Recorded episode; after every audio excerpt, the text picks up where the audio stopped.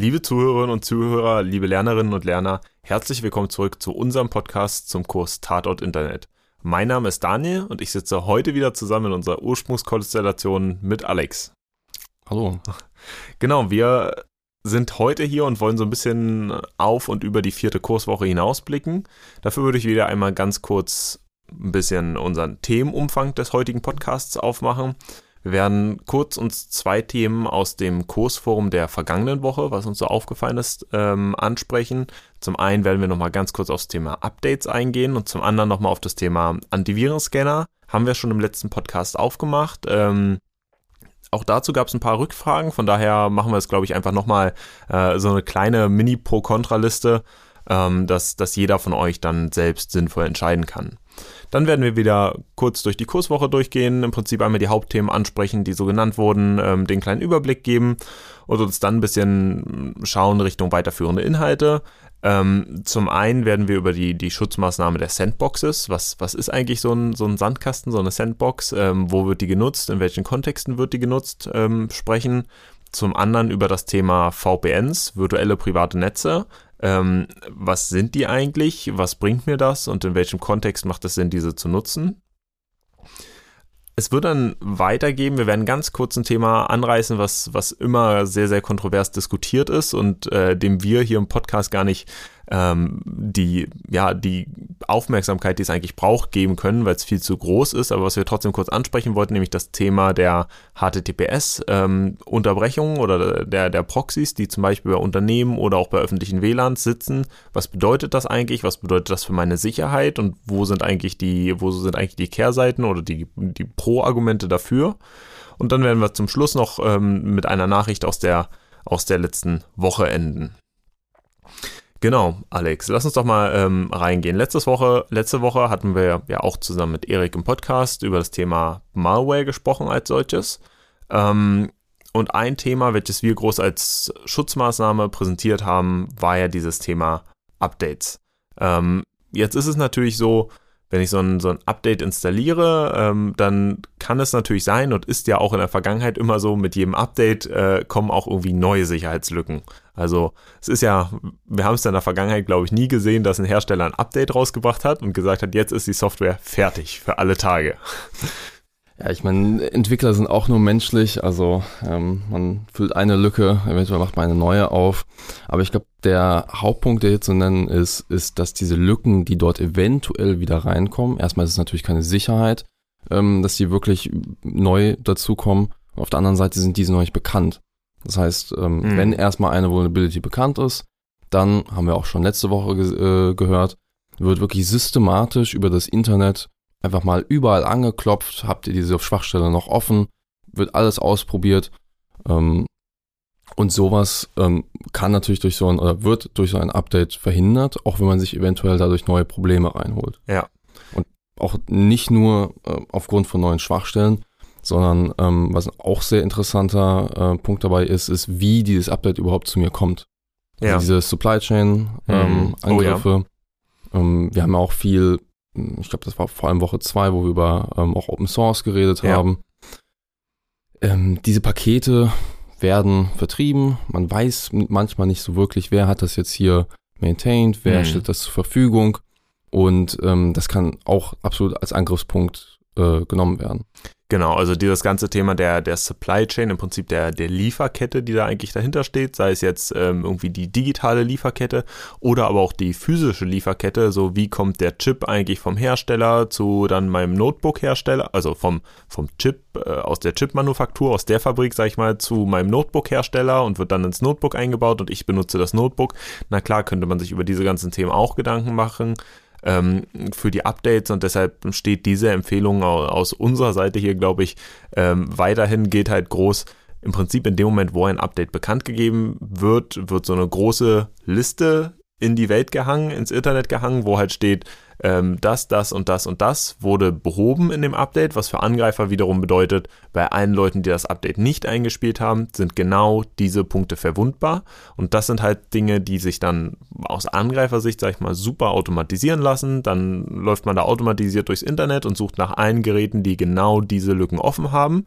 Wohingegen, wenn ich ein Update gemacht habe, dann habe ich potenziell neue Lücken, genau, aber diese müssen erstmal wieder gefunden werden und dann auch wieder veröffentlicht werden, bevor ich so richtig ein Risiko eines Angriffs dort sehe bei mir.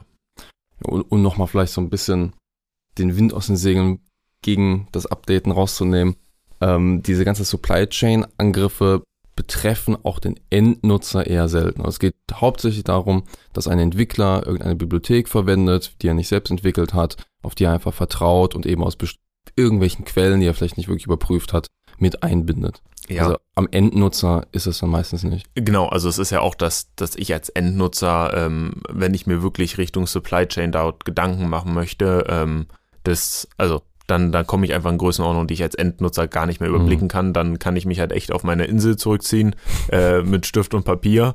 Aber ähm, ich glaube, am digitalen Leben dürfte ich dann eher nicht teilnehmen, wenn ich das irgendwie so richtig durchexerzieren möchte. Und na klar, dieses ganze Thema Supply Chain Issues ähm, ist für mich als, wenn ich es dann so sehen möchte, für mich als Endnutzer natürlich nicht nur ähm, bei einem Update ein Problem, sondern auch beim Iniz bei der initialen Installation, beim initialen Erwerb von einem Gerät. Auch da geht dann einfach wieder ganz allgemein aus meiner Sicht so ein bisschen, okay, ähm, namhafte Hersteller haben halt in der Vergangenheit irgendwie sich eher etabliert und haben vielleicht die verlässlicheren Prozesse im Gegensatz zu nicht namhaften Herstellern ähm, oder irgendwie ganz frischen Herstellern gilt das dann immer wieder selbst so ein bisschen so eine Abschätzung zu treffen, welchen man da wählt. Aber gut, um uns gar nicht allzu lange mit dem Thema Updates weiter ähm, aufzuhalten, Antivirenscanner. Wir haben im letzten Podcast drüber gesprochen. Ähm, es ist dann so ein bisschen untergegangen, weil, weil ich meine Meinung äh, ein bisschen bis zum Ende des Podcasts zurückgehalten habe. So über diese Fragestellung, nutzt man einen Antivirenscanner oder nicht?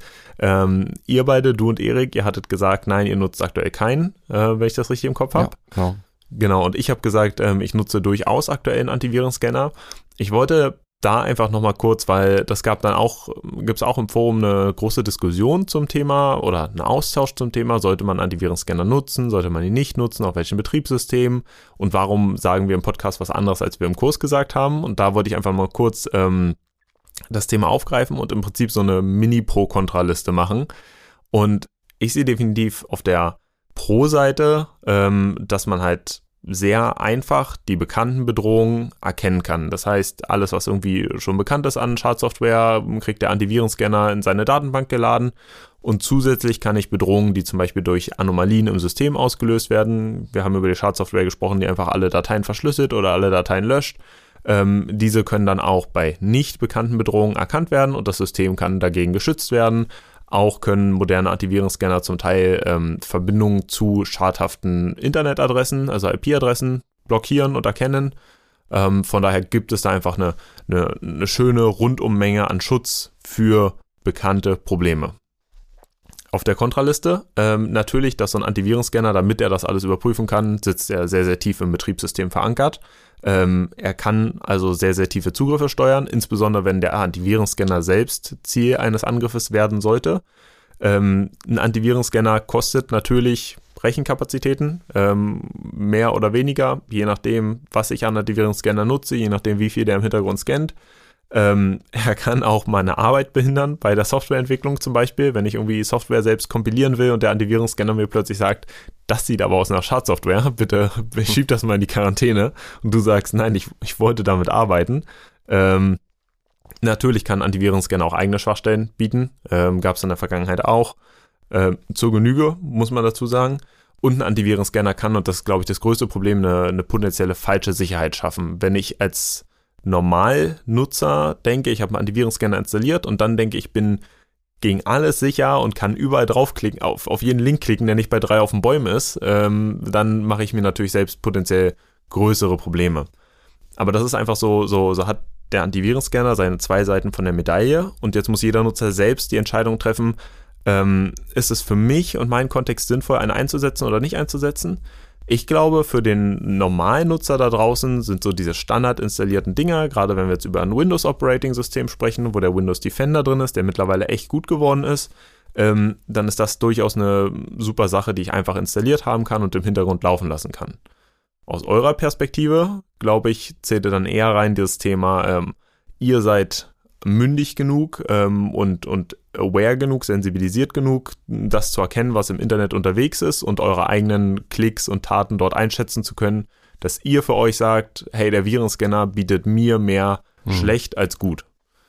Ja, und ich würde das jetzt auch nicht komplett ausschließen, ähm, etwas zu verwenden. Also es kommt durchaus mal vor, wenn man irgendwie einen Verdacht hat oder sowas, okay, hier ist irgendwie eine Datei, nimmt man vielleicht doch nochmal Malwarebytes ja. oder ähnliche Sachen oder schmeißt es in ähm, VirusTotal, äh, einfach um den Hash abzugleichen. Ja, perfekt. Also sowas passiert dann schon, aber eben nicht dieses, ich installiere mir jetzt die äh, Kaspersky Gaming Edition ja. für äh, ne, irgendwas. Ja, wo man dann x 100 Euro im Jahr zahlt mhm, oder so an genau. Subscription. Genau. Ähm, Genau, einfach da nochmal die Diskussion aufzumachen. Deshalb durchaus, äh, wir wollten definitiv nicht im Podcast quasi die, die Kursaussage kompromittieren. Wollten halt eigentlich diesen, diesen Blick aufmachen in die Richtung, es gibt mehrere Seiten zu der Medaille und jeder muss für sich selbst entscheiden. Und je nachdem, wie mündig man sich selbst mit der Software hält, ähm, treffe ich dann vielleicht die Entscheidung in die eine oder in die andere Richtung. Genau. Ähm, lass uns mal zurückgucken ähm, auf die vergangene Kurswoche. Wir sind ja in der Kurswoche offenes Internet, ein bisschen eingestiegen nochmal mit so, weshalb ist das Internet eigentlich offen, ähm, was sind so Kommunikationsnetzwerke. Offen bedeutet ja einerseits für Angriffe für oder gegen Nutzer, andererseits auch Angriffe gegen den Anbieter. Ähm, die können natürlich anfangen beim, beim WLAN im Heimnetzwerk irgendwie und gehen dann halt weiter in das große Internet. Es gibt da diese ganzen Themenbereiche wie äh, das, das Eavesdropping im Internet, also das, das Mithören von Kommunikation und Erkenntnissen daraus gewinnen. Ähm, dann richtig Man-in-the-Middle-Angriffe, um diese Eavesdropping-Attacken viel, viel effektiver noch zu machen. Wenn ich es schaffe, dass aller Netzwerkverkehr einer Person über mich läuft, dann kann ich halt noch verrücktere Angriffe fahren. Ähm, wir ist nicht mal nur beschränkt auf einzelne Nutzer. Ja. Also das kann ja wirklich ähm, beliebig weiter nach oben gehen. Angriffe, die es auf den äh, Endnutzer gibt, gibt es dann auch auf einer ISP-Ebene, also ja. auf der Internet Service Provider-Ebene. Also Stichwörter sowas wie BGP, ja. ähm, Poising oder ähnliche Sachen. Genau, und da müssen wir, glaube ich, kurz, äh, BGP ist das Border Gateway Protocol, ähm, was dafür genutzt wird, im Prinzip auf der, auf der höheren Ebene zwischen Netzwerkknoten, Netzwerkbereichen zu vermitteln mhm. und primär ähm, korrigiere ich, korrigier mich, wenn ich es jetzt falsch einschätze, ähm, primär genutzt wird, um so den, den Traffic des Internets in und um und zwischen unterschiedlichen Ländern zu leiten. Genau, also es sind nicht nur Länder, also das Internet wird ja auch immer so als Netze der ja. Netze bezeichnet und die Kommunikation zwischen diesen unterschiedlichen Netzen, beziehungsweise die Koordination. Ja. Ich muss ja irgendwie wissen, ich bin ein Unternehmen, was jetzt bestimmte physische Kabel hat, ich habe Verbindungen mhm. zu bestimmten Rechenzentren, aber nicht alle Services sind in meinem Netzwerk. Also wenn hm. ich von einem Endnutzer, den ich wirklich physisch anbinde, eine, ein Datenpaket bis zu zum Netflix-Server weiterreichen möchte, dann muss ich natürlich eine, ähm, mein Traffic zu einem anderen Netzwerk geben, der es eventuell auch wieder zu einem anderen Netzwerk geben muss. Und das läuft dann meistens am Ende jedenfalls zwischen, an, den, an, an den Borders, also an den Grenzen zwischen den Netzwerken okay. mit BGP. Alles klar. Also quasi auf der höheren Ebene das, was der, der Router in unserem kleinen Heimnetzwerk macht. Exakt, ja. Super. Ähm, genau, jetzt war ich dir da, da gerade reingefallen, genau, auch, auch, auf, auch auf diesen Ebenen kann, können irgendwie diese ganzen klassischen Angriffe, das, das Mithören von Verbindungen, das Umleiten von Verbindungen, das mhm. Spoofing von Verbindungen ähm, auch passieren. Spoofing, wir haben ganz viel drüber gesprochen in der Kurswoche, ähm, irgendwie Adressverfälschung oder Adressvortäuschung im Internet. Einerseits auf irgendwie IP-Pakete, andererseits haben wir auch über das Phishing gesprochen, ähm, wenn man sich jetzt so E-Mails anguckt und und und. Wir haben dann über konkrete ähm, Angriffe gesprochen, die uns Nutzer betreffen. Also klar, Spoofing kann uns Nutzer auch betreffen, aber ähm, über die Angriffe auf, auf die Webbrowser, die wir Nutzer benutzen, ähm, im Prinzip gesprochen. Da sind so Stichworte wie Cross-Site Scripting und Cross-Site Regress Forgery äh, gefallen, wo es also darum geht, ähm, irgendwie den, den Browser und die Art und Weise, wie er mit dem Internet und mit Webseiten interagiert, äh, zu missbrauchen, indem man zum Beispiel entweder den Nutzer über mehrere Links, über mehrere Webseiten leitet und dann halt irgendwie Cookies benutzen kann und Aktionen im Nutzerkontext ausführen kann. Also da ist so das ganz abstrahierte klassische Beispiel, dass ähm, irgendwo der Nutzer zeitgleich bei seiner Bank eingeloggt ist, auf einer anderen Webseite dann irgendwie eine Überweisung angestoßen werden soll und das dann in dem Kontext ähm, in den Kontext gezaubert wird und plötzlich funktioniert diese Überweisung zum Angreifer, nur weil ich nebenbei bei meiner Bank angemeldet bin. Ähm, ja. Vielleicht noch kurz so, ist nur ein Beispiel, ja. um es einfach zu verstehen. Genau. Also, Klappt nicht mehr heutzutage so. genau, deshalb meinte ich ja so ein bisschen dieses, dieses abstrahierte und dahergezauberte Beispiel. Aber ja, absolut richtig, das in Kontext zu setzen. Heutzutage funktioniert das glücklicherweise nicht mehr so einfach. Ähm, wir sind dann weitergegangen über diese ganzen Angriffe auf, auf eher die Anbieter hinter den Web-Services. Ähm, Themenworte oder waren SQL-Injections und Angriff auf Datenbanken. Also wenn ich irgendwie Programmierfehler, die der Anbieter irgendwo gemacht hat, ausnutze, um dann irgendwie die Datenbanken, die der im Hintergrund stehen hat, beeinflussen zu können. Zum Beispiel auch um Identitätsdaten dann zu stehen, wenn äh, das dann Schwachstellen sind, die in die Richtung aufgemacht werden. Wir haben über Programmfehler als solches, als solches gesprochen, ähm, haben das klassische Beispiel des Buffer Overflows ähm, erklärt. Also die, die Programmschnittstellen, wo ich irgendwie dadurch, dass ich gezielt Nutzereingaben irgendwie ähm, überfließen lasse, also einer großen Länge eingebe, ähm, dann den Programmfluss irgendwie verändern kann und dadurch die Kontrolle über das Programm und auch über das System, auf dem das Programm läuft, ähm, übernehmen kann. Und dann haben wir zu, zuletzt das Themengebiet Advanced Persistence Threats aufgemacht. Ähm, bei diesen APTs geht es immer darum, dass wir einen Angreifer haben, der eine sehr, sehr hohe Motivation hat, etwas gegen ein Ziel zu tun. Wir sind da also dann definitiv raus aus diesem Bereich, den wir vorhin kurz besprochen haben, wo ich sage, ich habe äh, ein Unternehmen mit einer Sicherheitslücke und die, oder ich habe zig Unternehmen mit Sicherheitslücken im Internet und die scanne ich automatisiert und nutze sie automatisiert aus und gucke halt, was so, was so meine low-hanging fruits sind, ähm, quasi die, die niedrig hängenden Früchte, die ich gut mitnehmen kann, sondern ich sage wirklich, ich habe hier bin hier dediziert ähm, mit meiner ganzen Kraft und eigentlich Gedankengut an diesem einen äh, Unternehmen dran, welches ich irgendwie angreifen möchte.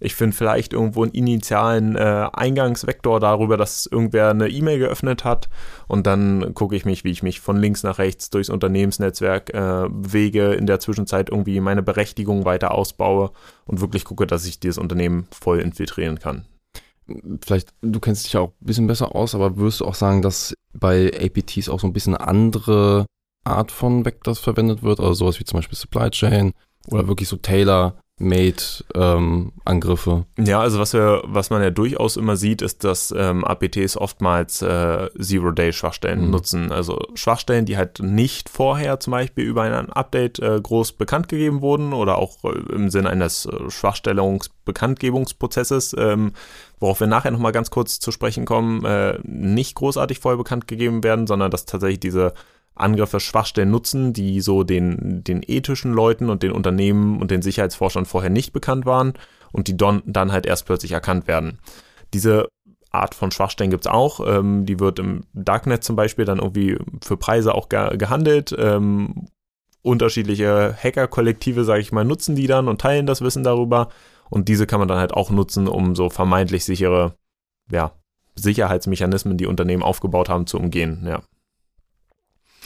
Und dann ähm, haben wir zum, zum Schluss so ein bisschen über Schutzmaßnahmen gesprochen, wobei man natürlich zugeben muss, dass irgendwie die Schutzmaßnahmen, die ich als einzelner Nutzer jetzt gegen die, die Themen wie offenes Internet äh, tun kann, durchaus eher gering sind. Ähm, weil ein Großteil von, von den Schwachstellen, die ich im Internet sehe als Nutzer, oder die, was heißt, die, die ich als Nutzer sehe, die im Internet existieren, Dagegen kann ich als einzelner Nutzer jetzt ja relativ wenig tun. Also wenn ich so drüber nachdenke, okay, Internetprotokolle und Authentifizierung hat man hier nicht so richtig gesichert und deshalb entsteht die Option für Spoofing. Naja, da kann ich als Nutzer halt aufmerksam sein, ähm, aber ich kann jetzt nichts dran ändern, dass Spoofing möglich ist. Ähm, wir haben trotzdem versucht, so ein paar Schutzmaßnahmen zusammenzustellen. Äh, zum einen das Thema Authentifikation. Wir haben es im, im Phishing-Kontext haben wir darüber gesprochen, über E-Mail-Zertifikate und und und. Zum anderen jetzt auch in, im Web-Kontext, wenn ich im, im Web mich bewege, über Zertifikate. Das ist dann, wenn es gut gemacht ist, immer dieses, ähm, dieses äh, Schlüssel, äh, nicht Schlüssel, sondern Schloss-Icon, mhm. was meist irgendwie im Browser angezeigt wird, der im Prinzip mir als Nutzer sagt, okay, die Webseite, mit der du kommunizierst, die hat sich tatsächlich auch als sie selbst ausgegeben. Wobei da wieder. Werden wir später vielleicht nochmal darauf zurück, oder werden wir definitiv nochmal darauf zurückkommen, wenn wir später über VPNs und ähnliche Sachen reden, dass das dann auch zum Teil trügerisch sein kann und man auch wirklich genau hinschauen muss. Ja, ähm, genau. Wobei wir da auch, äh, und das jetzt nur als vielleicht kleine Warnung vorab, wir werden ein paar Inhalte jetzt äh, schon Richtung Kurswoche 5 vorausblicken, in der wir die Verschlüsselung erklären und was das eigentlich bedeutet, wenn da irgendwie HTTPS vorsteht. Mhm. Ähm, wir haben dann darüber gesprochen, dass man als Nutzer natürlich irgendwie Firewalls nutzen kann. Ähm, ich sag's mal so, die, die meisten Standard-Firewalls, die ich so als Nutzer benutze, werden entweder in meinem Rechner irgendwie vorinstalliert und aktiv sein, ähm, oder aber die sind in meinem Router vorinstalliert und vielleicht aktiv. Und es gibt auch als Endnutzer meistens nicht sehr viel zu konfigurieren. Also Genau. alles mh, Incoming wird geblockt, alles Outgoing wird erlaubt und das genau, also so, so überraschend ist es halt eigentlich nicht. Das, ähm, das Thema Firewalls kennt man dann am ehesten wieder und ich glaube, das Beispiel habe ich auch schon in irgendeinem vergangenen Podcast gebracht. Äh, früher irgendwie, als die, die Zeit der Online-Spiele losging und Mhm. man dann äh, zu den Eltern hin ist und gesagt hat, hier funktioniert nicht und hier in diesem Internetforum steht, du musst Port XY aufmachen, damit irgendwie die Connections richtig vor und zurück gehen können. Mhm. Ähm, ja, da hat man sich noch gar nicht so Gedanken drüber gemacht, sondern einfach nur Mutti und Vati gesagt, hier, mach mal bitte auf. Ich Aber sehr spielen. brav, dass du das Beispiel von Online-Gaming verwendet hast und nicht andere Sachen, die natürlich auch ähm, legitime Use Cases haben, wie zum Beispiel BitTorrent. Also so. das war, glaube ich, noch so ein äh, weit verbreitetes äh, Problem, wenn man dort dann einen Port nicht aufmachen konnte. Ja. Ähm, genau, ansonsten natürlich einfach Spar da, sowohl Datensparsamkeit als auch Anwendungssparsamkeit, nenne ich es mal. Also ich brauche irgendwie, ähm, ich brauche nicht sieben Anwendungen, die alle PDF-Viewer bieten, installiert zu haben, sondern idealerweise habe ich einfach nur zu jedem Zeitpunkt nur die Anwendung installiert, ähm, die ich auch brauche und die ich auch benutze. Und deshalb äh, auch nochmal ganz kurzes Thema, um zurückzukommen auf die vergangene Kurswoche und auf den vergangenen Podcast, wo ihr das mal so in einem Nebensatz erwähnt habt, so von wegen das Thema Antivirenscanner, die sind bei euch bei irgendeinem Refactor dann weggeflogen. ähm, und auch über Backups haben wir gesprochen und dass Backups halt auch getestet werden sollen, dass man sie einspielen kann. Ähm, das Testen und das Einspielen von Backups finde ich immer eine ganz spannende Sache. Natürlich im Unternehmenskontext, wo ich eine, eine Software habe, die genau so wieder laufen muss und von dieser Software mache ich und von dieser Anwendung mache ich ein Backup, dann möchte ich auf einen Knopf drücken und die steht genau wieder so innerhalb von wenigen Minuten. Im privaten Kontext jetzt ist mein persönliches wichtigstes Backup meine Daten, die ich habe. Wenn jetzt äh, mein System irgendwie infiltriert wird, und ich die Notwendigkeit habe, dass ich das System neu aufsetzen muss, dann betrachte ich persönlich das, ähm, oder auch wenn ich jetzt einen neuen Rechner habe, den ich einrichten muss, Mhm. betrachte ich das immer als Möglichkeit, einmal alles platt zu machen und dann wieder von Null einmal anzufangen und nur die Anwendung nach und nach zu installieren, die ich dann tatsächlich heutzutage noch nutze, weil in der Vergangenheit hat sich halt so viel auf den ähm, Geräten gesammelt, Mhm. und da finde ich echt ähm, faszinierend, zum Beispiel bei meinem, bei meinem Smartphone äh, gibt es die Möglichkeit, ähm, dass ich sagen kann, okay, die Anwendung, die ich länger nicht genutzt habe, kannst du halt runterlöschen und dann habe ich sie noch auf meinem App-Bildschirm angezeigt und sehe aber halt, dass ich drauf tippen muss, um sie dann neu zu laden, wenn ich sie doch brauchen würde und kann mir aber auch regelmäßig angucken, so welche Anwendungen habe ich denn auf meinem Smartphone, die ich eigentlich gar nicht mehr nutze scheinbar, die man dann halt runter installieren kann. Und das ist echt verrückt, wie viel man da mit der Zeit sammelt, Ja. deshalb ähm, auch da das Thema Datenbackup absolut, aber muss ich so ein ganzes System tatsächlich gebackupt haben, ist dann halt die Frage, möchte ich mich hinsetzen, mir auch Gedanken machen, ein, zwei Tage lang das System neu einzurichten und das Mhm. als Chance nehmen, das System ein bisschen äh, sparsamer einzurichten. Wobei ein, zwei Tage auch ähm, jetzt eine sehr äh, große Schätzung ist. Also ich Ja. glaube, das geht auch, äh, wenn man ehrlich ist, ähm, Daten rüberspielen ist wahrscheinlich das, was am längsten dauert, Genau. wirklich einrichten, ist man in vielleicht eine Stunde. Ja, außerdem, außerdem muss man es ja auch nicht sofort so einrichten, dass es für alle Use Cases, die ich in den Mhm. nächsten zwei Jahren habe, einsatzbereit ist, sondern ich installiere halt erst meine bei drei. Bedarf wieder. Ja. Genau, Und meine drei ja Office-Anwendungen. was man überhaupt Ja, alles exakt. braucht. Also deshalb auch, auch Sparsamkeit einfach, was brauche ich wirklich, welche Anwendung brauche ich wirklich, ähm, ein super Thema, was man sich halt zu Gemüte führen kann und drüber nachdenken kann. Genauso Sparsamkeit, wenn ich irgendwie Daten auf Webpages eingebe, was von mich, was von mir an Daten irgendwie nicht im Netz ist, äh, kann auch nicht geklaut werden von irgendwelchen Kriminellen. Ähm, von daher eine, eine super spannende Sache. Dann kommen wir zu dieser Schutzmaßnahme der, der Sandkästen, der Sandboxes. Äh, ich meine, du hast auch gerade schon drüber gesprochen, wie dein Backup zu Hause aussieht. Ja. Und das ist vielleicht eine ganz gute äh, Brücke, um zu den äh, Sandkästen zu kommen und dort ein bisschen zu spielen. Ähm, du, ich nehme an, backst einfach einzelne Dateien ab. Also es ist bei dir nicht so, wie jetzt wir bei virtuellen Maschinen oder ähnlichen Sachen haben, wo es wirklich ein Snapshot eines kompletten Systems Ja. ist, sondern vielmehr die, wirklich die einzelnen ähm, Dateien, die einzelnen MP3s, was auch immer du halt genau. gerne äh, wiederherstellen möchtest. Und bei Sandboxes haben wir, also ich nehme an, dass du hauptsächlich über virtuelle Maschinen dann dort redest. Ja. Und dort kann das komplette Bild, also alle ähm, States nennt man das dann, also alle Zustände, die in diesem System sind, ähm, protokollieren, um sie genau in diesem Zustand, also auch der einzelne, äh, jeder Byte im RAM genauso Mhm. wiederherzustellen. Genau, also das ist, glaube ich, das, das wichtige Thema, wo wir erstmal ausdrücken müssen. Eine, eine, als Sandbox kann man jetzt als solches im Prinzip erstmal eine Umgebung bezeichnen und das hat Erik ja auch so ein bisschen aufgemacht in der letzten Woche, wo er gesagt hat, dann macht man es halt auf eine virtuelle Maschine, ähm, Mhm. was de facto auch eine Sandbox sein kann. Ähm, eine Sandbox ist erstmal eine, eine Umgebung, in der ich Dinge ausprobieren kann, ohne dass sie alle Systeme außen drum beeinflussen. Das bedeutet, wo wird sowas viel genutzt? Naja, ganz klassisch, oder was heißt ganz klassisch? Im Unternehmenskontext zum Beispiel ähm, in, für E-Mail-Sicherheit. Oftmals reinkommende E-Mails, äh, Anhänge werden dann erstmal in so einer Sandbox geöffnet, ähm, in, in so einer Sandbox ausprobiert und geguckt, tun die irgendwas Schadhaftes. Und wenn nicht, dann können die Anhänge durchgestellt werden zum Nutzer. Ähm, auch klassischerweise ja, Sicherheitsforscher können auch Anwendungen bei sich in der Sandbox lokal laufen lassen wäre dann zum Beispiel so eine Art virtuelle Maschine, ähm, was Erik ja auch als Beispiel gebracht hat. Die, die Schwierigkeit daran ist immer so ein bisschen aus meiner Sicht, ähm, dass so eine virtuelle Maschine richtig sicher konfigurieren auch gar nicht so einfach ist, weil Mhm. oftmals hat die halt schon entweder übers Netzwerk oder über Dateishares Interaktion mit dem Hostsystem. Also auch das ist halt Ja. für einen, ähm, ja, für jemanden IT-Unerfahrenen ähm, eher schwierig.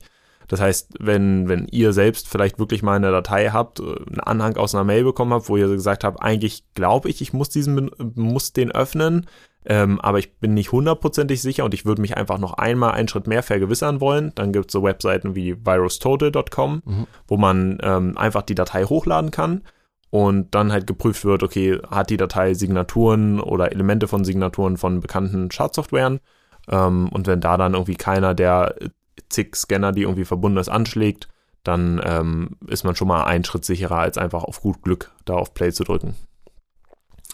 Ähm, genau, von, von daher irgendwie Sandboxes ähm, gibt es. In Antivirenprogrammen zum Beispiel werden die auch oftmals, sind die halt unter der Haube mit dabei, ähm, wo dann Antivirenprogramme zum Beispiel, wenn sie Dinge in die Quarantäne schieben oder so, die dann halt einmal äh, in einer Sandbox laufen lassen. Und die Idee ist dann genau, wie du gesagt hast, ähm, so eine Sandbox ist, wenn ich jetzt zum Beispiel über eine virtuelle Maschine rede, die kann ich halt aufsetzen, da lasse ich was drin laufen, dann beobachte ich es und dann nehme ich einfach die Änderungen, die passiert sind und schmeiße es komplett weg und bügel mir einfach meinen vorherigen Snapshot, den vorherigen Zustand wieder her, Mhm. den ich da quasi als Backup habe. Auch wenn ähm, Snapshots von virtuellen Maschinen wieder was leicht anderes ist als ein Backup. Ähm, aber so kann man sich vorstellen, da habe ich den gesamten Systemzustand gesichert ähm, und kann ihn mit einem Klick wiederherstellen. Genau, ähm, so, so viel zu dieser Schutzmaßnahme Sandboxes. Ähm, ich glaube, für den Großteil unserer Zuhörer, Zuhörerinnen, ähm, Kursteilnehmerinnen ist die Sandbox wahrscheinlich eher eine, eine Sache, die ich irgendwo im Hintergrund mithaben werde, aber die ich jetzt nicht aktiv einsetze. Ja. Wobei du jetzt hauptsächlich beschrieben hast, wie jemand aktiv eine Sandbox für das Sandboxing verwendet, was natürlich jetzt immer verbreiteter geworden ist, auch eben im Kontext von Cloud Computing, Mhm. dass das, ähm, da du ja eine Shared Infrastructure am Ende hast, dass dadurch ähm, eben die äh, Verbindung zwischen den unterschiedlichen Ja. Kunden, also wenn du jetzt einen physischen Server hast, den du natürlich nicht nur an eine Person vermieten möchtest, sondern an zehn unterschiedliche, dann ist das ein verbreitetes oder ist eigentlich der Weg, um das zu machen, dass du unterschiedliche virtuelle Maschinen auf einem physischen Server laufen hast. Oh ja, das ist ein sehr, sehr guter Punkt. Äh, gerade das ganze Virtualisierungsthema im Mhm. Kontext von Cloud Computing. Dazu haben wir tatsächlich auch im äh, Mai diesen Jahres einen Kurs laufen gehabt und auch zu diesem Kurs eine Podcast-Episode. Also wenn ihr euch irgendwie über den Podcast hier auf Spotify anguckt und dann quasi die allererste Episode, die hochgeladen ist, äh, ist im Kontext von unserem Cloud Computing Open HPI Kurs entstanden. Da haben wir auch ganz viel über das Thema Virtualisierung. Was ist das überhaupt? Was wird virtualisiert? Und wie werden dann diese unterschiedlichen Tenants, genau diese unterschiedlichen Bereiche, in denen unterschiedliche Nutzer aktiv sind, ähm, ver verwaltet, voneinander getrennt. Ja. Und du hast absolut recht, da nutzt man auch viel Sandbox-Umgebung, dass halt alles, was der eine Nutzer macht, in seinem Bereich bleibt, Hm. aber nicht rausgeht auf andere Bereiche von anderen Nutzern. Gut. Ähm, wir haben versprochen, über die Schutzmaßnahme VPNs virtuelle private Netze zu sprechen.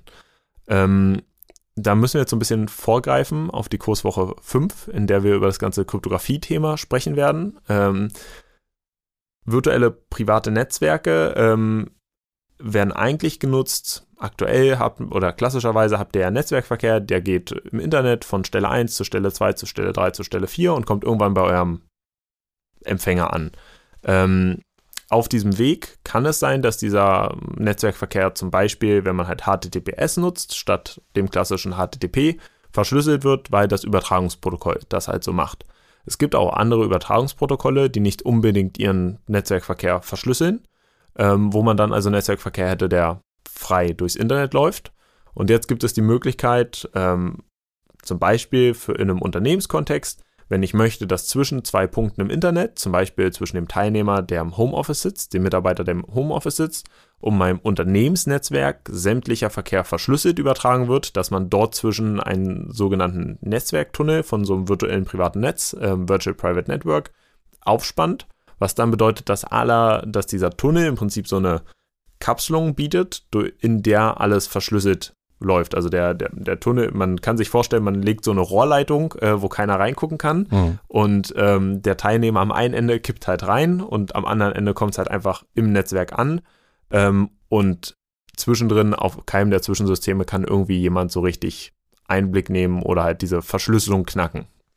Ja, und wo du jetzt schon das Stichwort Homeoffice genannt hast, ähm, natürlich im Unternehmenskontext gibt es auch viele Ressourcen, die eigentlich nur innerhalb des Unternehmens mhm. erreichbar sein sollten. Und wenn du wieder dieses Bild vom Rohr nimmst, dann ist das wirklich so ein Loch, was einmal in eine massive Wand reingeschlagen wird. Und ähm, wenn du eben nicht diesen Tunnel verwendest, kommst du überhaupt nicht an ja. die Ressourcen ran. Weil einfach alles eben, wie wir vorhin gesagt haben, bei Firewalls, aller Incoming Traffic wird einfach geblockt. Genau, ähm, das, was wir also damit machen, ist im Prinzip das Sicherheitsziel der Vertraulichkeit ähm, sicherstellen, egal welchen Service ich halt irgendwo nutze, äh, um Unternehmenskontext jetzt zum Beispiel. Was gibt es jetzt an weitere? Also eine, ein Beispiel hatten wir, ist dieses ähm, Unternehmensnetzwerk aus dem Homeoffice benutzen. Ähm, ein anderes Beispiel wäre genauso mehrere Zweigstellen eines Unternehmens miteinander zu verbinden. Es kann mhm. ja sein, dass ich eine, eine, Lokation hier in Berlin habe, dann äh, möchte ich vielleicht meine Lokation irgendwie in München damit verbinden und dann haben wir auch noch zwei Remote Offices in den USA und wir möchten, dass alle Netzwerkteilnehmer sich führen, als wären sie im gleichen Netzwerk und die aus Berlin müssen mit Servern in den USA sprechen und und und und das alles soll aber ähm, ja verschlüsselt und sicher funktionieren, dann kann man genau diese ganzen großen Netzwerkbereiche mit so, sogenannten VPNs verbinden. Und dann hat man ein großes Intranet, äh, was ja auch schon als Begriff gefallen ist, ein großes internes Netzwerk, äh, in dem die Teilnehmer alle in alle Richtungen äh, kommunizieren können. Und alles ist halt eigentlich im Vergleich zum Internet draußen ähm, abgesichert. Aber wenn ich sehe, wie viel Werbung ich momentan äh, auf YouTube oder irgendwelche anderen Podcasts äh, bekomme, äh, als Privatperson auch ein VPN zu verwenden, dann muss es ja noch ein paar andere Use Cases geben. Ja, äh, und zwar genau die, die Use Cases für die Privatperson. Ähm, zum einen sind das tatsächlich, wenn ich jetzt als Privatperson einen VPN-Dienst benutze, dann bedeutet das de facto auch wieder, ich kippe meine Daten ähm, in mein Ende des Rohres rein und es purzelt an irgendeiner Stelle aus dem Rohr raus und wird dann von dort ins normale Internet übertragen. Mhm. Was bedeutet das jetzt? Ähm, zum Beispiel, ich benutze von hier einen VPN-Dienst, der seinen Server in München hat ähm, und benutze dann das Internet. Das bedeutet, zwischen mir und dem Server in München habe ich alles verschlüsselt und muss mir über gar nichts Gedanken machen. Aber danach sind meine Daten wieder frei im Netz unterwegs. Das heißt, danach zählt wieder, wenn eine Webseite irgendwie eine Verschlüsselung anbietet, ähm, dann ist diese Vertraulichkeit meiner Daten sichergestellt. Wenn der Dienst, den ich, den, den ich nutze, das nicht anbietet, ähm, dann ist es auch wieder dort so, dass ab München meine Daten frei im Netz umherfliegen und theoretisch von jedem mitgelesen, äh, gesnifft, geeavesdroppt werden können, wie auch immer man möchte. Das bedeutet, es bringt mir zum Beispiel eigentlich was, wenn ich Dienste, ich sage jetzt mal, von anderer Stelle aus besuchen möchte. Wenn ich jetzt zum Beispiel darüber nachdenke, ähm, okay, es gibt jetzt Netflix. Netflix. ähm, und bestimmte Serien gibt es nur in bestimmten Ländern äh, mhm. zu schauen, aus Gründen. Ähm, und ich aus Deutschland kann diese Serie nicht sehen, weil da irgendein Grund dagegen spricht. Und jetzt würde ich mir, ähm, oder würde ein Freund von mir äh, sich für seinen Netflix-Besuch ähm, so ein virtuelles privates Netzwerk aufspannen. Ähm, von dem er dann sagen könnte, ich möchte jetzt eigentlich, dass meine Daten ins Internet gegeben werden von irgendeinem Knotenpunkt, der in den USA sitzt, dann wäre es so, dass die Quell-IP-Adresse von diesen, von den Datenpaketen von ihm nicht mehr sein Zuhause in Deutschland irgendwo ist, sondern irgendein Server in den USA. Ähm, das heißt, für Netflix sieht es aus, als ob irgendwer aus den USA mit ihnen kommuniziert. Die entsprechenden Serien bekommen sie angeboten. Und bei dem Server in den USA wird es dann auch wieder in, die andere, in das andere Ende von diesem Rohr gekippt und die Daten fließen dann verschlüsselt wieder zurück nach Deutschland, wo äh, mein Freund sie sich dann angucken könnte. Hm. Und die Hoffnung ist ja auch so ein bisschen, dass man dadurch seine, nicht seine Spur verwischt, aber es ist natürlich wieder so ein Datenaspekt weniger, der über einen offengelegt wird. Genau. Wobei man sich, also da darf man sich auch nicht zu viel falsche Hoffnung machen. Also das User-Tracking, sagen wir mal, über bei, bei Google-Anfragen wird jetzt nicht primär über die IP-Adresse gemacht, Nein. sondern es gibt ähm, Browser-Fingerprinting oder zig andere Merkmale, an denen man viel eher und viel genauer erkannt werden kann. Genau, was ich ja tatsächlich damit mache, ist im Prinzip, ich würde ähm, aktuell, wenn ich jetzt einfach meinen, meinen Telekom-Anschluss zum Beispiel zu Hause nutze, dann kann mein Internet-Service-Provider, die Telekom, ja irgendwie potenziell nicht sehen im Detail, welche Daten übertrage ich ins Internet, aber halt schon sehen, auf welche Dienste im Internet greife ich zu, zu welchen mhm. IPs gehe ich, ähm, welche DNS-Namen löse ich auf und und und. Das kann mein Anbieter alles sehen und zu mir zuordnen potenziell und über mich sammeln. Da muss man aber auch aufpassen, du hast mich gerade schon mal DNS angesprochen auch wenn ich jetzt ähm, einen VPN verwende, jetzt aber alle meine DNS-Anfragen am besten noch unverschlüsselt weiterhin an meinen ISP mache, ja. Ist das natürlich ein absolutes Leck an Informationen, weil dadurch äh, auch klar wird, was ich für Anfragen tue, auch wenn ich sie jetzt noch einmal über einen weiteren äh, VPN Exakt. tätige. Also auch äh, VPN-Server müssen richtig konfiguriert sein. Ähm, Genau, und primär würde es dann dafür dienen, dass, dass mein im gut konfigurierten Fall, dass mein Internet Service Provider nicht so viel über mich selbst lernt. Mhm. Ähm, stattdessen muss ich mich dann halt fragen, genau diese Informationen würde halt potenziell der, der, der VPN-Anbieter lernen. Ähm, kann man wieder abwägen, äh, welcher jetzt der Dienst ist, dem man eher vertraut, ob es der eigene ISP ist oder der, der VPN. Mhm. Ähm, Aber man ist ja auch nicht immer im eigenen ISP. Also ja. Äh, ich kann mich ganz gut erinnern, mal im Zug gesessen, habe mich äh, mal unterwegs, eventuell noch im Ausland, äh, hat sich in das WLAN eingeloggt, ist auf ein paar Seiten gegangen und irgendwann ist einem aufgefallen, die Zertifikate dieser mhm. äh, Webseiten scheinen mir etwas komisch. Sie sind alle vom gleichen Anbieter. Ja. Wie kommt das denn? Das ähm, sehr schöne Überleitung. Das kommt dadurch, dass äh, in Unternehmensnetzwerken oder auch so allgemein öffentlich angebotenen Netzwerken es mittlerweile mehr und mehr gang und gäbe wird, im Prinzip ähm, TLS, also diese verschlüsselte Verbindung zwischen mir und dem Kommunikationspartner, aufzubrechen, damit mhm. ich auf Serverseite oder auf im Prinzip Zwischensystemseite ähm, einmal schauen kann, was wird da eigentlich kommuniziert. Das hat natürlich natürlich an, ganzen, an den ganzen Stellen irgendwie äh, gute Intentionen, sodass ich halt gucken kann, dass da irgendwie nicht insgeheim meine Mitarbeiter irgendwie Schadsoftware verbreiten, wenn ich jetzt im Unternehmenskontext bin und und und. Ähm, und zum Teil ja auch ähm, rechtliche Gründe, dass ich halt irgendwie dafür gerade stehen muss, zu einem Teil, was aus meinem Netzwerk rauskommt, wenn ich ein Netzwerk anbiete. Ähm, Wobei ich dagegen halten würde, dass es durchaus die Sicherheit unterminieren kann. Genau, das. Also man muss ja sich auch vorstellen, Applikationen, die solche hm, neuen, also intercepted ähm, Verbindungen annehmen und eben die Zertifikate auch einfach hinnehmen, sind an sich eigentlich nicht sicher designt worden. Ja, das ähm, stimmt absolut und das wäre auch der nächste Punkt, zu dem ich gekommen bin. Wenn ich so eine Verbindung jetzt aufbreche, ähm, jetzt könnte man ja denken, das hört sich irgendwie nach einem Man-in-the-Middle-Angriff an. Mhm. Ähm, das ist auch richtig, das hat ganz viel Ähnliches zu einem Man-in-the-Middle-Angriff. Die Idee ist hier aber halt, ähm, ich als, Unter als Unternehmen zum Beispiel ähm, schalte ein Zertifikat dazwischen, ähm, über das der Client dann halt sagt, okay, dieses Zertifikat kenne ich auch, deshalb vertraue ich diesem System, mit dem ich kommuniziere und dort hinter erst wird der Traffic dann neu verschlüsselt und weitergesendet. Und wenn wir jetzt beim Unternehmenskontext bleiben, dann äh, kriegt man bei einem Unternehmen natürlich einen Rechner, der vom Unternehmen administriert wird. Dort kann dann auch dieses Unternehmenszertifikat eingeheiratet werden und deshalb merkt man als Nutzer davon als solches nichts, weil keine Security-Warnung hochploppt im Vergleich zu einem Man-in-the-Middle-Angriff, wo ich idealerweise als Nutzer nicht dieses Zertifikat vorakzeptiert hätte, ähm, und dann halt durchaus klicken muss, ich vertraue dem Zertifikat, damit dort auch etwas passiert. Ähm, Wobei das leider dann nicht so einfach ist, weil die Zertifikate auch in einem, also ich würde beides tatsächlich als Man-in-the-Middle-Attack ja. bezeichnen, nur die Legalität ist unterschiedlich. ja. Die Technik ist exakt die gleiche im Grunde. Also natürlich gibt es da natürlich professionalisierte Anbieter, die, da kannst du dir bei Cisco schon einkaufen, dass du, wenn du ein WLAN für öffentliche äh, Räume anbietest, dass du dort ja. eben ähm, so etwas machst.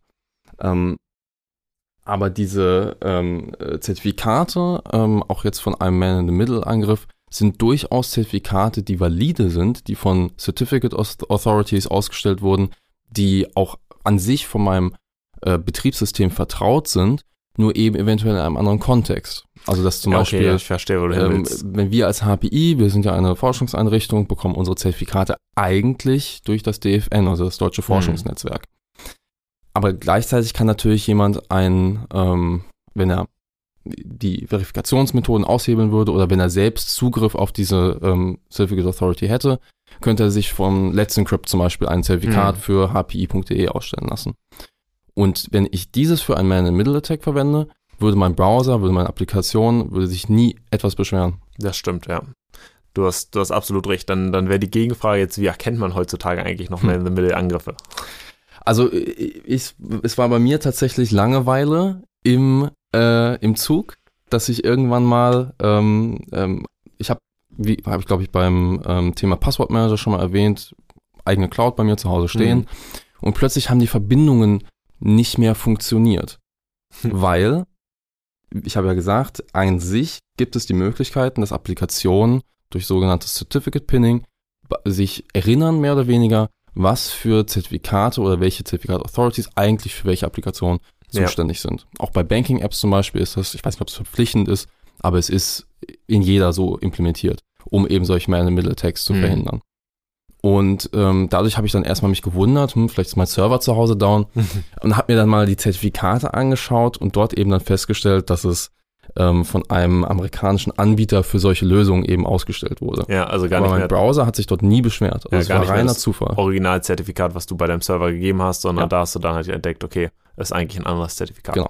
Das heißt, an der Stelle ähm, hilft eigentlich nur auch bei den Dingen, wo es wirklich kritisch ist, im Zweifel mal ins Zertifikat reinschauen mhm. oder aber halt schauen, ob ich solche Lösungen finde, wo ich das, ähm, wo ich vielleicht händisch auch Zertifikate pinnen kann. Ja.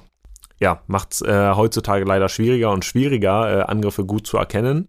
Ähm, Wobei halt, wie gesagt, und ich glaube, das ist ein gutes Thema nochmal, weil das für, für euch, die da draußen wahrscheinlich interessant ist. Du hast gerade gesagt, über die Banking-Apps gesprochen, ähm, die dann Certificate Pinning mit drin mitbringen direkt. Das heißt ja unterm Strich, dass wahrscheinlich ne, das Banking, das Online-Banking in Anführungsstrichen über eine dedizierte App sicherer ist, als wenn ich vom Smartphone jetzt zum Beispiel auf die Webseite gehe, ja. weil ich halt weniger leicht einem Angriff Opfer fallen kann, dadurch, dass die Apps einfach schon noch ein bisschen mehr Sicherheit mit reinbringen. Na klar, auch wieder irgendwo eigene, Angr eigene Angriffsvektoren bringen oder Schwachstellen potenziell mitbringen könnten, gerade wenn ich jetzt Schadsoftware auf meinem Gerät drauf hätte, ähm, aber als solches die Apps dann doch ein bisschen mehr mitbringen. Und zum Thema Schwachstellen, und damit äh, schließen wir dann auch den, den heutigen Podcast, würde ich sagen, ähm, zum Thema Schwachstellen wollte ich nur noch mal ganz kurz hervorheben. Wir haben ähm, in der Vergangenheit ja immer darüber gesprochen, irgendwie jetzt werden Schwachstellen, die werden von Sicherheitsforschern gefunden und dann ändert so ein Unternehmen die. Und dafür gibt es ganz viele ähm, oder gibt es einige etablierte Programme und also was heißt Programme? Programme jetzt nicht im Sinne von Anwendung, sondern im Sinne von ähm, ja, eine, eine Webseite, wo Unternehmen anbieten, dass man bei ihnen Schwachstellen finden kann und dafür dann vielleicht eine Belohnung bekommt oder sowas gibt es mehrere etablierte ähm, Anbieter solcher Lösungen oder quasi Zwischenplattformen, auf denen äh, Unternehmen und Sicherheitsforscher dann zusammengebracht werden können. Und ähm, eine von diesen Plattformen ist mir einfach am Wochenende durch die, durch die Finger gekommen, äh, ein Artikel, dass die Plattform Open Bug Bounty jetzt mittlerweile eine Million behobene Sicherheitslücken verzeichnet.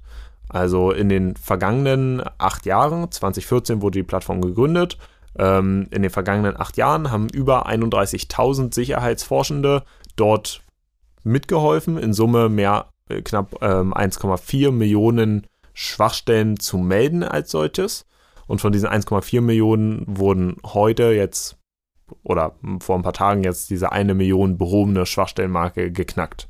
Was aus meiner Sicht eine total gigantische Zahl ist. Ähm, und so ein bisschen auch dafür spricht, dass es, dass da mehr und mehr Bewegung drin ist mehr und mehr Unternehmen, die sich auch äh, solchen Lösungen anschließen und dann halt auch sagen, okay, wenn ihr bei uns was findet, ähm, dann kriegt ihr auch dafür einen kleinen Incentive, dann kriegt ihr eine kleine Belohnung ähm, also bekannte Namen, die zum Beispiel Open bauen, die selbst äh, bereitgestellt hat, die bei den, über die bei ihnen schon Schwachstellen gefunden wurden und behoben wurden, sind zum Beispiel IKEA und Philips und eBay, also auch mhm. wirklich etablierte Dienste. Es ist jetzt nicht nur so, dass so die kleinen mittelständischen Unternehmen sowas machen müssen, weil die selbst keine Abteilung haben, mhm. sondern auch große Unternehmen, die heutzutage solche Programme nutzen, um irgendwie sicherer zu werden. Ja, und was du gerade angesprochen hast, also mit, der, mit den Incentives, man muss natürlich auch ähm, es gibt natürlich auch Leute, die das von sich aus nicht ähm, missbrauchen würden, aber auch sonst, äh, vor allem wenn Leute so auf der Kippe stehen, muss man eben auch konkurrieren mit ja. den Geldern, die über das Black Market äh, äh, ja. laufen. Genau, also da dort ist es bei Open Bug Bounty jetzt, glaube ich, konkret, ist es halt so, dass, dass die Leute, von denen Schwachstellen gefunden werden, halt angehalten werden, die SicherheitsforscherInnen irgendwie zu belohnen. Mhm. Ähm, dort ist es nicht verpflichtend. Andere Programme haben halt irgendwie verpflichtend, dass man direkt auch sieht, okay, wenn du bei uns auf der Webseite solche Schwachstelle findest, kriegst du 1000 ja. Euro. Wenn du so eine Schwachstelle kriegst. Kategorisiert genau. und dementsprechend äh, Entgelt. Ja. Genau, dann ist halt, glaube ich, noch wichtig zu vermerken, ähm, auch dann gibt es Prozesse, nach denen dann solche Schwachstellen gemeldet werden. Ähm, konkret gibt es hier bei Open Bug Bounty halt eigentlich im Prinzip den Prozess, der von der ISO standard standardisiert ist. 29 147. Ähm, muss einem jetzt nicht sagen, muss man sich auch nicht merken, keine Sorge. Aber da geht es halt darum, wie wird sowas eigentlich gemeldet. Erst halt geheim ans Unternehmen, dann hat das Unternehmen in der Regel irgendwie wenigstens 90 Tage Zeit zu reagieren und die Schwachstelle zu fixen. Und erst nachdem das Update dann oder der Fix der Schwachstelle ähm, herausgegeben und eingebaut wurde, wird dann die Schwachstelle öffentlich bekannt gemacht, um halt zu verhindern, dass sie ausgenutzt wird, ähm, bevor eigentlich ja, das Unternehmen oder der Anbieter eine Chance hatte, dort gegenzuarbeiten. Hm. Genau, ähm, ich glaube, das war es auch soweit. Äh, ich glaube, wir haben ein paar Themen vielleicht nochmal angefasst, ähm, vielleicht noch ein bisschen besser aufgeräumt, ein bisschen klarer gehalten. Ähm, das Thema VPN, Proxy, Verschlüsselung, Vertraulichkeit wird uns genau in der nächsten Woche, in der fünften Woche zum Thema Verschlüsselung ähm, genauer beschäftigen, also wie das halt technisch funktioniert, was eigentlich diese Kryptographie und Verschlüsselung auf technischer Ebene ist. Ähm, von daher mussten wir da jetzt ein bisschen vorweggreifen, um, um unser Thema offenes Internet hier eigentlich noch ein bisschen besser betrachten zu können. Ähm, von daher hoffen wir, dass da irgendwie dann die, die Fragezeichen, die jetzt unter Umständen in den Köpfen entstanden sind, geklärt werden und bedanken uns fürs Zuhören mal wieder und äh, ja, eine erfolgreiche Kurswoche. Bis zum nächsten Mal. Ja, vielen Dank. Bis zum nächsten Mal.